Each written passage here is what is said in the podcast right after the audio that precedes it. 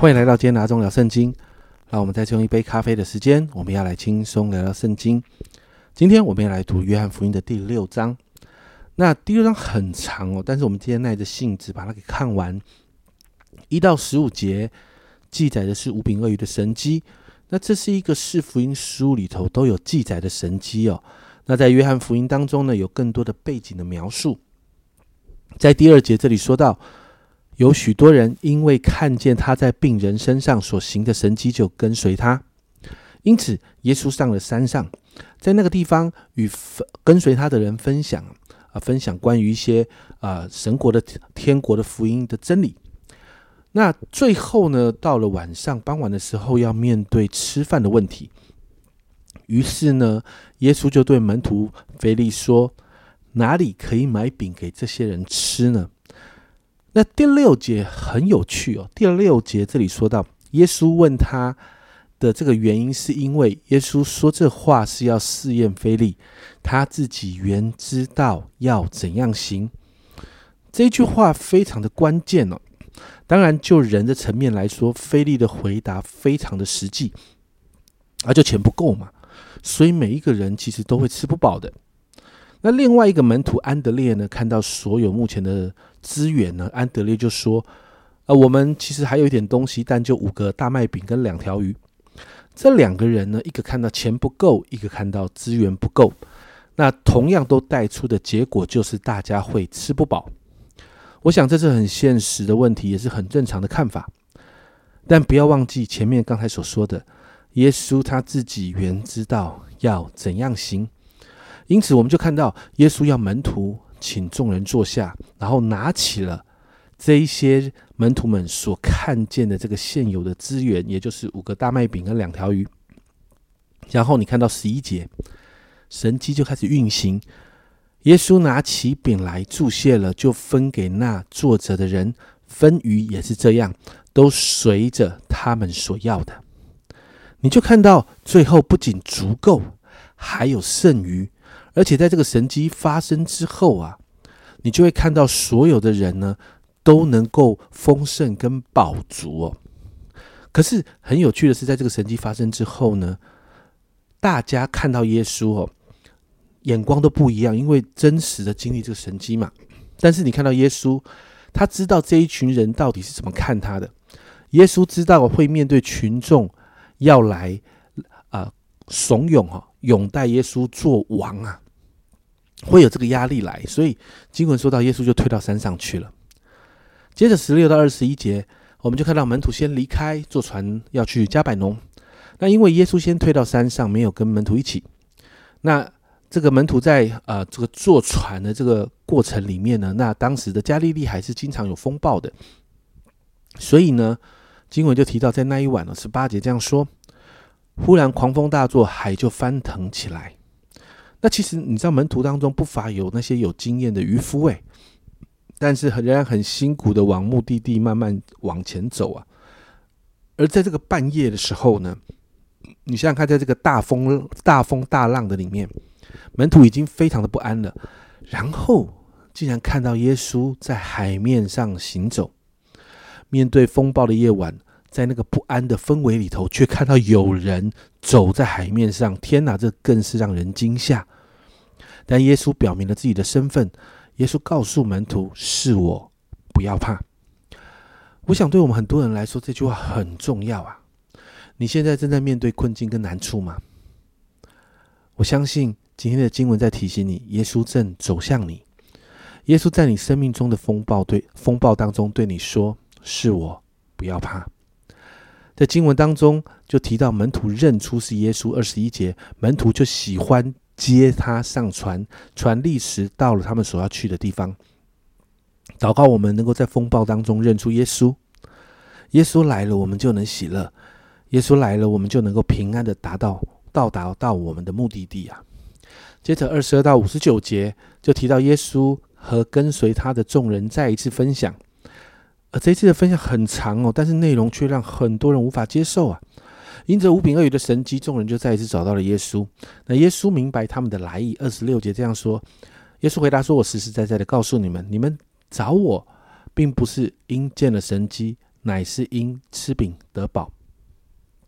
耶稣明白，大家来是因为耶稣可以满足他们的需要跟利益，但是耶稣就从这个点切入，在二十七节，耶稣说：“不要为那必坏的食物劳力，要为那存到永生的食物劳力，就是人子要赐给你们的，因为人子是父神所印证的。”耶稣要把众人的焦点从这个世界转到永恒的价值上，但是这一群人误解了耶稣的意思。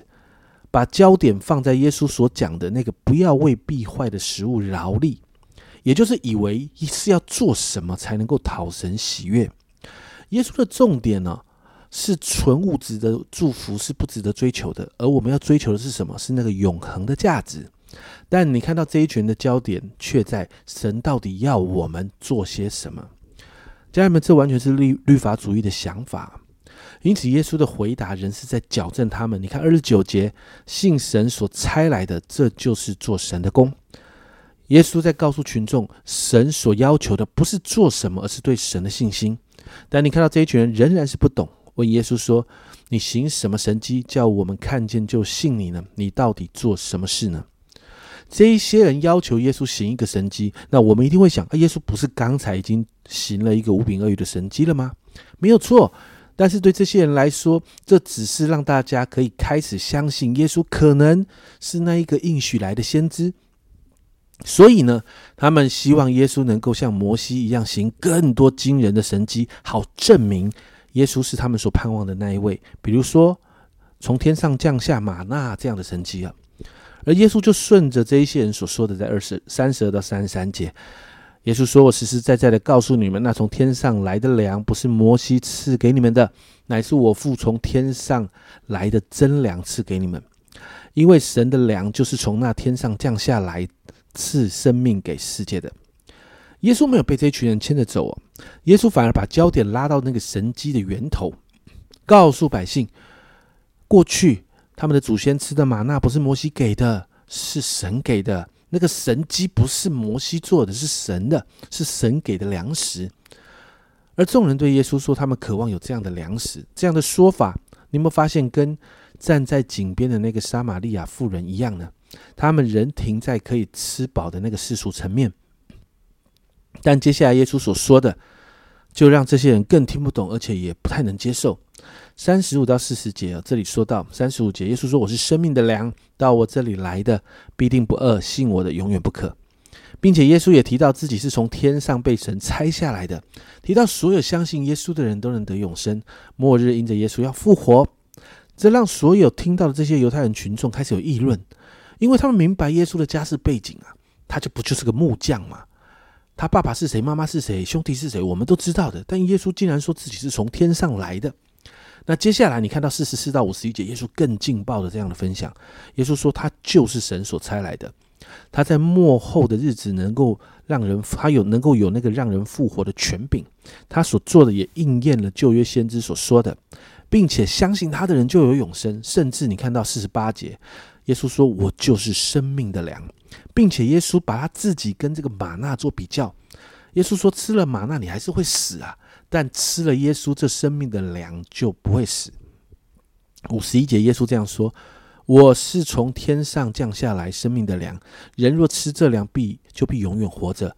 我所要赐的粮，就是我的肉，为世人之生命所赐的。”你知道，这让这一群人完全听不懂耶稣在讲什么，而且陷入了一个争论，因为他们觉得，他们认为耶稣是人啊，那怎么可以吃人肉呢？但很有趣哦，你看到耶稣啊，持续接着这样的一个劲爆的话题，顺着他们的话说，五十三到五十七节，耶稣说：“我实实在在的告诉你们，你们若不吃人子的肉，不喝人子的血，就没有生命在你们里面。吃我肉、喝我血的，就有永生。在末日，我要叫他复活。我的肉真是可吃的，我的血真是可喝的。吃我肉、喝我血的人，藏在我里面，我也藏在他里面。”永活的父怎样猜我来，我又因父活着，照样吃我肉的人也要因我活着。其实耶稣在这里是用比喻啊，表明他是生命的粮。但这些人听不懂，这些人却陷入了吃喝血吃肉的这个可怕的状况里面了。所以当耶稣顺着他们话谈下去的时候，这些不仅是那些跟随的人听不懂，连他的门徒也听不懂啊。所以六十节你看到，他的门徒中好些人，有好些人听见了，就说这话甚难，谁能听呢？你知道这个“甚难”这两个字啊，在原文的意思就是刺耳、冒犯人的。也就是耶稣说这些话的时候，其实很多的人在当时，很多的人听见，他们觉得被冒犯了。那耶稣非常清楚，这些门徒在议论他所说的话，甚至有埋怨。可是你看到啊，耶稣没有安抚或解释哦。反而接着说，在六十二节，倘或你们看见人子升到他原来所在之处，怎么样呢？其实耶稣讲这句话在表达一件事。耶稣说，如果这样的宣告、这样的讲讲论，你们都觉得被冒犯，那如果之后面对弥赛亚，你们觉得我是弥赛亚，是你们认为的那个弥赛亚，而这个弥赛亚要被钉在十字架这样一个羞辱的地方的时候，请问你们能接受吗？因此，耶稣在六十三节这里说：“叫人活着的乃是灵，肉体是无益的。我对你们所说的话就是灵，就是生命。”耶稣在教导门徒，肉体不能给人生命的，真实的生命是从他所说的话，也就是赐生命的圣灵来的。而且也预言门徒中间有不幸的人，最后要出卖耶稣，并且也提到能够来到耶稣面前还相信的人，是因为神主动的拣选。最后，在六十六到七十一节，我们看到耶稣讲了这样劲爆，而且让人觉得被冒犯，甚至有点听不懂的分享之后，你看六十六节这样说：从此，他门徒中多有退去的，不再和他同行。这些人被耶稣的言论冒犯，其实不是被耶稣的言论冒犯，是因为他们无法接受这样天国的福音。但我们看到耶稣没有因为人离开就挫折，反而他反过来问了。跟随他跟的最紧的这十二门徒，也是问他们说：“你们也要离开吗？”我觉得这好有安全感哦。有时候对很多牧养的人，有人离开就已经痛苦的痛苦到不行啊。但耶稣面对这一群人的离开，最后连那个最亲近的人，耶稣竟然这样问：“你们也要离开吗？”可是你看到六八六九节彼得的回答，彼得说：“主啊。”你有永生之道，我们还归从谁呢？我们已经信了，又知道你是神的圣者。彼得知道耶稣所带来的这个天国福音当中是有永生的，他认出了这一点，因此他愿意跟随。最后，耶稣再一次预言，十二门徒当中有一位要出卖耶稣。今天的经文到这里结束。哇，这一章真的很多哈，却让我们有很多的反思哦。家人们，我们跟随耶稣的动机到底是什么？我要更实际的问，我们成为基督徒的动机到底是什么？如果没有物质上的祝福，没有经历神迹，甚至我们还得面对挑战跟困境的时候，你还要跟随耶稣吗？我们跟随主的信心是建立在祝福跟神迹上，还是建立在那一份对主的信心上面呢？